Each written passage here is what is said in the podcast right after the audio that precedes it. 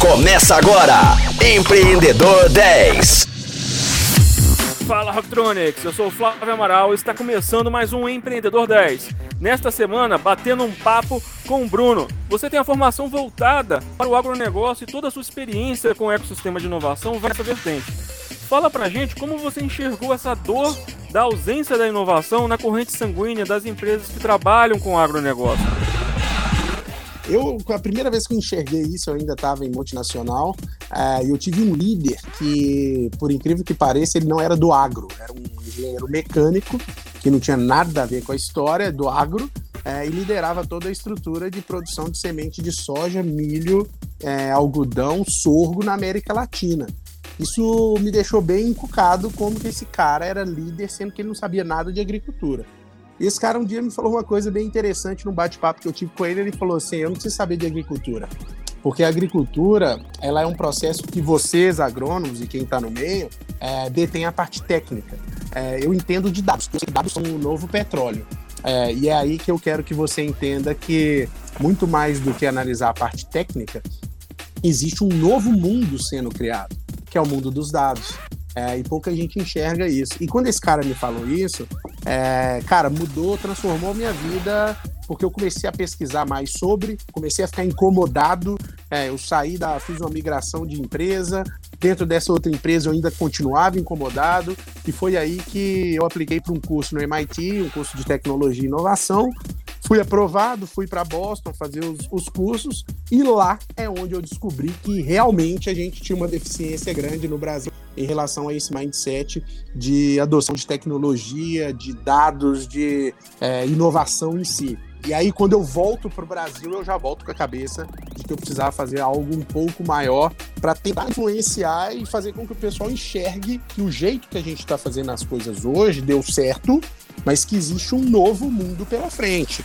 É, e um dos grandes embates que eu entro quando a gente fala disso é a parte de consumo de carne à base de planta e carne melhorada, melhorada não, carne produzida através de células tronco. Esse é um ponto importante que muita gente é, às vezes nem quer comentar comigo porque não concorda, mas, de novo, é, o pessoal pensando muito é, no como e esquecendo do final do dia. Então, vamos trazer isso para a realidade. Por que, que a gente produz hoje? A gente produz hoje porque tem alguém que consome comida, consome o produto. Né? Muita gente que consome esse produto não sabe de onde vem. É, tem gente que acha, fizeram uma pesquisa nos Estados Unidos, inclusive, com adultos tem adulto que achava que achocolatado vinha de vaca marrom. E, e aí, quando a gente traz esse ponto de consumo, que, que o final do dia é o cara comer, muitas dessas pessoas não vão perguntar se essa carne veio de uma vaca realmente ou ela foi feita por laboratório. Né? Então a gente precisa começar a pensar nisso, não que vá virar nos meios de produção que eu comentei agora. O que importa é, cara, existe muita linha de pesquisa sendo feito para novos ingredientes, para uma produção que não é produzir mais, é produzir diferente. Esse produzir diferente vai nos levar a produzir mais, dependendo da escala que isso tomar. E aí eu falo bastante o seguinte: quem vai se dar o luxo de falar se quer ou não consumir esse produto não é o brasileiro. Não é o brasileiro lá que gosta de churrasco que vai falar, não, eu só gosto da carne é, de vaca holandesa. Não é isso. Quem vai falar isso são os chineses são os mercados que consomem essa carne que é exportada pelo Brasil. Essa turma, se falar não compro mais, porque hoje eu tenho uma impressora 3D que imprime bife e ele imprimiu uma picanha na casa dele, ou o chinês come muito porco e frango, ele imprimiu uma asinha de frango ou uma linguiça de porco na casa dele, acabou. Nós vamos exportar para quem? Esse tanto de tecnologia que a gente emprega no campo vai servir de quê? Então, esse é o pensamento que a gente precisa ter, e não querendo causar aqui um caos, mas levar o pessoal a pensar um pouco mais aberto, entender que sim, a gente é factível de sofrer várias, é, vários impactos tecnológicos, o coronavírus é um deles, que nos obrigam a mudar o jeito que a gente faz as coisas. Antes tinha muita gente que falava: home office não funciona. Hoje em dia o cara não tem opção. E às vezes esse cara viu que isso funciona tanto que ele não quer nem ter mais um escritório. Ele vai pôr todo mundo de home office. E ele reduz o custo dele, inclusive ele consegue melhorar até o salário de quem trabalha com ele e a qualidade de vida das pessoas. É, e não gostaria que a carne feita à base de planta e células-tronco, ou seja lá como for, ela surja de uma dessas pressões. Eu gostaria que a gente fizesse parte dessa mudança. Então eu falo bastante isso. Quando eu enxerguei essa oportunidade, eu comecei a abrir minha cabeça para bastante coisa, mesmo sendo agrônomo, mesmo fomentando que a gente precisa é, sempre cuidar do nosso agro, mas nunca tirando o olho do que está acontecendo é, no mundo, né, de tendência. E aí com isso, é, é você chama aí para atenção né, para os produtores brasileiros, né, que eles têm que é, ficar de olho na cultura de consumo desses alimentos. Né, eles estão produzindo para quem? Né, essas pessoas estão querendo consumir o quê? Né, e a partir disso, adaptar a sua forma de produção, seu processo produtivo conforme a demanda de mercado. Que como você bem disse, né, o, o agronegócio brasileiro ele não só atende o mercado interno, como exporta para diversos países no mundo. Se lá um país comprador que tem uma interferência muito grande muda seu perfil comportamental de consumo, esse produtor ele precisa dançar conforme a música, né? Isso, exatamente. E pode ser, cara, que a gente encontre, inclusive, numa produção dessa alternativa de, de, de proteína, é, algo que aumente nossa longevidade, ou que impacte menos na nossa longevidade. E eu não tenho dúvida que quando isso surgir, as pessoas vão começar a consumir esse tipo de produto. Né? Então, ah, tem um bife aqui que vem da vaca que, infelizmente, a gente não consegue tirar no melhoramento da vaca, né? O melhoramento genético da vaca, mas com essa tecnologia aqui, impressora 3D, ao invés de demorar três anos para eu fazer essa picanha, eu demoro 30 dias e imprimo em casa. Eu te mando uma cápsula, você bota igualzinho na sua cafeteira lá da Nespresso, você vai apertar um botão e em cinco minutos você tem uma picanha. Eu não tenho dúvida que esse dia chegue, tá? Eu só não sei quando. Então eu espero que esse dia chegue bem rápido. Eu quero fazer churrasco todos os dias. em casa. Exatamente. Mas aqui, Bruno.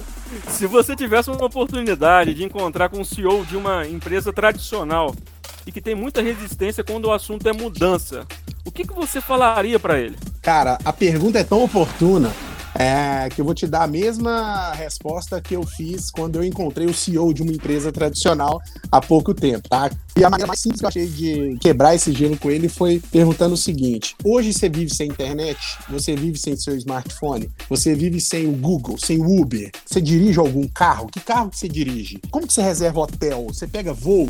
Qualquer resposta que ele falar sim para qualquer uma das perguntas ele está usando a tecnologia e inovação da, da mais alta é, qualidade possível. Não, não tem como negar. A tecnologia é parte do nosso dia a dia. A gente precisa saber usar ela da melhor forma possível e usar a nosso favor. Você negar a tecnologia dentro da sua empresa, mas fazendo uso de laptop, de internet, você sai da sua empresa para ir para uma outra empresa, você pega um Uber, você anda de avião. Hoje, praticamente todo avião decola sozinho. Não precisa nem pôr a mão. A interferência do, do piloto do avião no avião hoje em dia é muito pouca. Ele só interfere quando realmente o computador não consegue entender o que está acontecendo, que é muito pouco. É, os smartphones que a gente não tinha até 10 anos atrás, aí pergunta para o cara: 10 anos atrás você tinha o quê? Um Nokia 6120. Hoje em dia o cara tem um iPhone de última ponta. Hoje em dia o cara faz stories no Instagram, ele entra em live. Eu gosto muito do que aconteceu recentemente com o Gustavo Lima, que tava todo mundo indo pro Instagram para fazer live, ele fez uma live no YouTube e quebrou todos os paradigmas possíveis, porque o cara botou 800 mil pessoas numa live. E aí vem a Marília Mendonça agora e sai no New York Times como referência, porque ela foi uma das maiores lives assistidas simultaneamente, com 3,3 milhões de pessoas assistindo. Me fala um show que a pessoa pode fazer fisicamente e botar 800 mil pessoas, que é o que o Gustavo Lima fez. Não faz. Só que via o, o advento, né, com o advento da tecnologia, eles conseguiram pôr 3,3 milhões de pessoas e fazendo propaganda. Olha que legal. As propagandas que eram destinadas toneladas de dinheiro para o Instagram migraram todas pro, pro YouTube. Todas. Você sabia que o Facebook e o Instagram tá perdendo dinheiro com essa história do coronavírus? Por quê? Porque ninguém tá fazendo mais anúncio porque ninguém sai de casa, vai anunciar para quê? Aí vem o cara via YouTube, que é uma plataforma que muita gente nem lembrava que dava para fazer live, e faz uma live da casa dele com um custo baixo e quebra todos os paradigmas. O que, que o Gustavo Lima fez? Ele inovou. O cara é inovador. A Anitta, lá atrás, ela inovou o esquema de lançar CD, lançar DVD. Para com isso, ela começou a lançar o quê? Música, faixa de música. Enquanto todo mundo vai lá e grava um DVD e solta, todo mundo grava um DVD e solta, ela vem e inova ela lança música. Por quê? Cada música que ela lança dá uma, uma um percentual para ela dentro do Spotify, que é uma outra maneira de você transmitir o seu, seu produto. Então ela se adequou com as várias tecnologias que existiam e pôs o produto dela nessa mesma linha. Então o cara que hoje acha que tecnologia é demais para ele, é muito tradicional, tem resistência, vai passar aperto. Esse cara precisa usar o que existe e não ir contra. Não faz sentido algum ele ir contra. Ele está indo contra, inclusive, o que ele faz, que é usar a tecnologia. Então, com esse, com esse bate-papo que eu tive com esse CEO é, que eu falo para vocês, me abriu muita, muitas portas de, de conversa com essa turma. E hoje, inclusive, eu tenho uma frequência muito grande de conversas com eles é, numa mentoria que eu faço para ajudar, porque realmente isso mexeu muito com a cabeça dele e ele quis que isso ficasse dentro da, da companhia como um todo.